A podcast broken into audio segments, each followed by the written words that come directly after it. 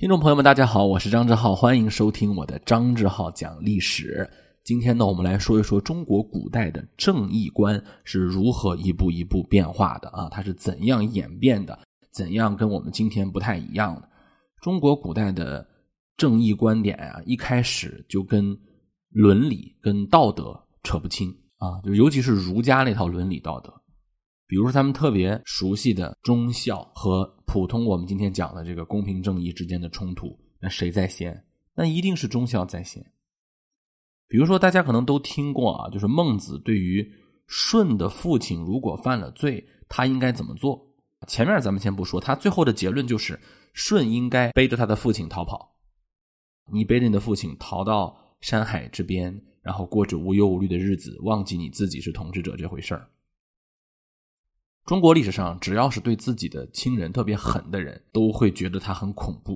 比如说，在中国历史上，有一些春秋战国时期的人，动不动就把自己的儿子作为肉羹啊，或者说自己的儿子被别人作为肉羹，特别残忍啊。那个上古的历史确实是很残忍、很血腥。但不管你是不是为了公，只要你对自己的私动了狠手，你肯定是受受到这个猜忌。就是中国古人认为，大公无私的人是一个很恐怖的人啊，就这种人特别的可怕。我们应该应该离他远一点，就算他是所谓的为了公也不对。那古代有没有关于大义灭亲的事儿呢？也有，中国古代也有一些比较赞扬大义灭亲的事儿的。比如说周公，他曾经面对他的叔叔的叛乱，面对他同胞哥哥的叛乱，如何如何，他就是出了狠手嘛。还有五代十国的时候，后晋军官杨光远勾结契丹，结果后来被后晋的军队包围，他的儿子就把他的父亲。给给给咔嚓了，被处死了啊！其实也不是他儿子亲手啊，就把他父亲给活捉了，然后呢，后来被处死了。这个事情啊，中国古人是这么看的：面对这个国法与私情之间呢，你要看是盛世还是乱世，和平王朝还是普通王朝。古人的这个观点还是很奇葩的。如果你是一个乱世之间啊，危急紧急关头啊，亡国存灭的这种时候，大义灭亲是值得赞许的。但如果是天下长治久安的时候，那你就必须是忠孝第一，亲情第一啊！就是中国人一个很有趣的一个观点啊，在古代。所以你想想，为什么孟子觉得尧舜应该是为了自己的父亲去背叛法律呢？因为觉得天下有没有你这个尧舜，有没有你这个舜无所谓啊，对吧？少你一个多你一个无所谓。但是你的父亲只有你一个儿子，你只有你一个父亲，这是儒家的观点。除了这种。亲情和大义之间的矛盾，其实啊，中国古代最多的矛盾是，比如说特权阶层啊、义和利啊之间的矛盾。比如说啊，咱们在历史上会碰到一些特权阶层，他们如果犯了事儿啊，基本上就会被他划过去。比如说那个李世民，哎呀，那个私德啊，烂到什么程度？但是今天我们基本上不会苛责这些，觉得他还是千古一定，他的历史评价也很高。为什么呢？因为它功过相抵了，功大于过。咱们经常会算那个账，特别有意思。什么啊，功占几分，过占几分？这个事儿不能细想。大家想想，如果说你是按照功过这样互相抵消互算的话，那相当于说，哦，那就是特权阶级的产生了呀。你那个功是什么意思啊？你有利于国家，你就可以去杀人啊。你有利于国家，你你为国家做了功，你就可以违反法律啊。对吧？这不就是一个特权阶层的诞生吗？特权阶层和特权阶层，实际上大家往深了想，不就是功过相抵的结果吗？你为什么是特权呀？肯定是曾经你做过一些让你获得特权的特权的事情，这个事情肯定不会是坏事对吧？你肯定是做了很多好事你获得了特权，好，这个是特权阶级了。或者说做了很多有利于你现在的事情，也别说好事坏事了，别管是有权还是有钱，你有权的人。有为国捐躯的这个祖先，或者说你曾经为国家流过血啊，有权嘛？有钱呢，那可能是经过辛勤的劳动，或者说呃，你有特权阶层，把那个特权阶层变现成钱了。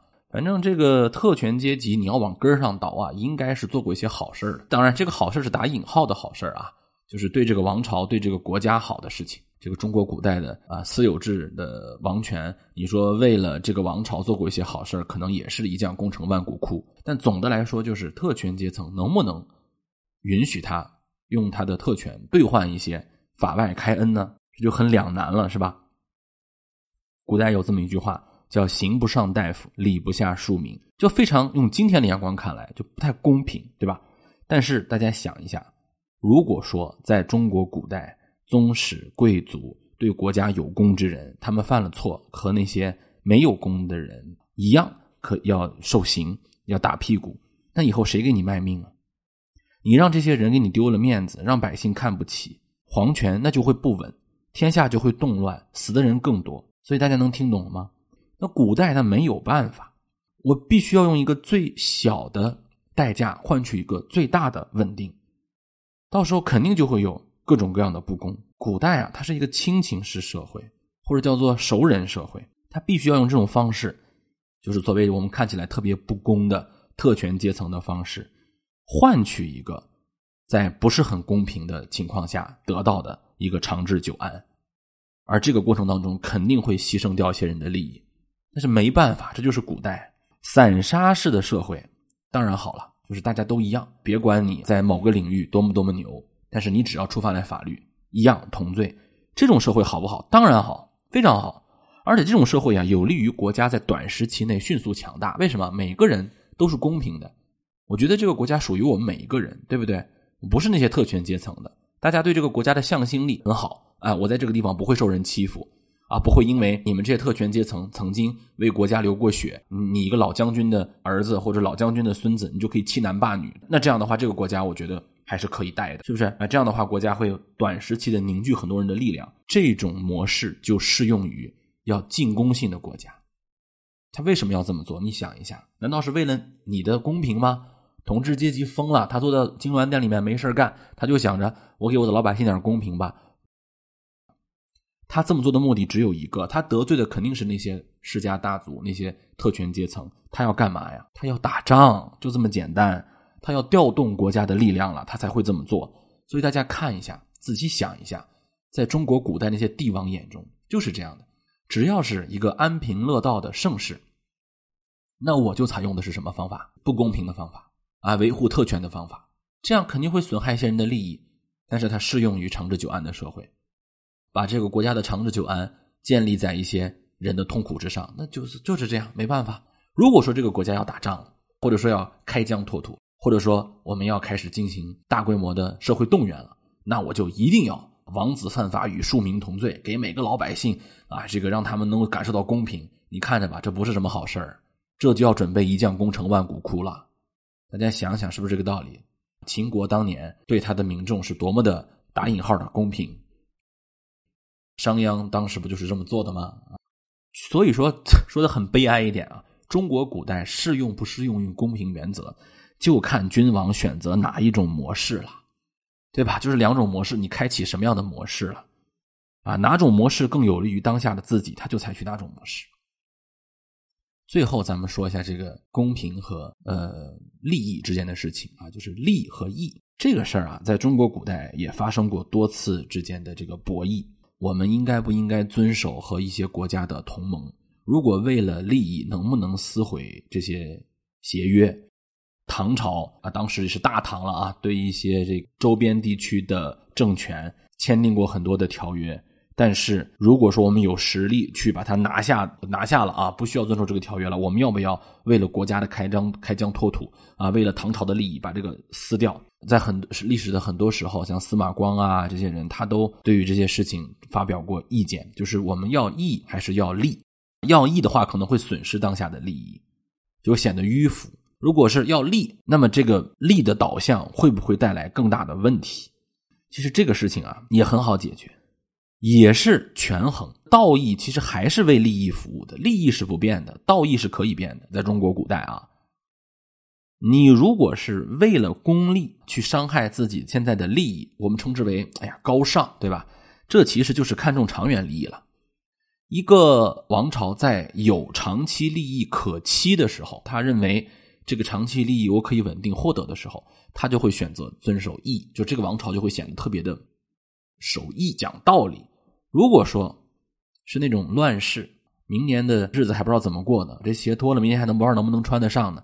他就一定会选择短期利益，因为他没有办法预期自己的长期利益。这个时候义就下来了。所以大家想一下，你们仔细想一下啊，在中国古代那些乱世时期，儒家都不能救这个世界，或者儒家的思想都会被人鄙视摒弃。道理就是这样的。而反过来，在那些盛世的时候，就会出现很多卫道士，显得很迂腐。还是那句话，就是个选择。古代的正义，大家看出来了吧？它就是一个选择，因为在古代没有那么大的社会资源供调动，它不像我们今天，我们实现成正义的成本很低，其实今天也不低啊，但是相对较低，所以我们可以把司法独立出来，不要跟这些利益混在一起。但是中国古代的时候没有办法，这个正义就是自己活命的一个帮手，能让自己。生活的更好的一个帮手，所以大家看到了吧？整个中国古代，不管是我们今天讲的亲情和公平之间的矛盾，还是特权阶层和公平之间的矛盾，还是短期利益，还是守守这个大义之间的矛盾，说到底都是看统治阶级的选择，自由切换模式，哪个适用于他，他就适用，他就用哪个，百姓是没有办法选择的，全握在他们的手中。读历史啊，我们要带有一种怜悯之同情。有人说：“那你看，统治阶级就是坏，应该打倒他们，应该推翻他们。”这话我不反对，我也同意。但是，如果是你在当时，你会怎么做呢？你会想到更好的办法吗？这是关键。他们也不是天生就这样，就是其实都是做了最适合自己的事情，只不过没有我们今天的这个幸福。最后还是那句话：我们能生活在当下，真的是很不错。古代多么多么好，古代的逻辑思维，古代的底层价值跟我们是很大的不同的，啊，知道了这个以后，我们在看待很多古代历史的时候啊，可能就会更加心平气和一些。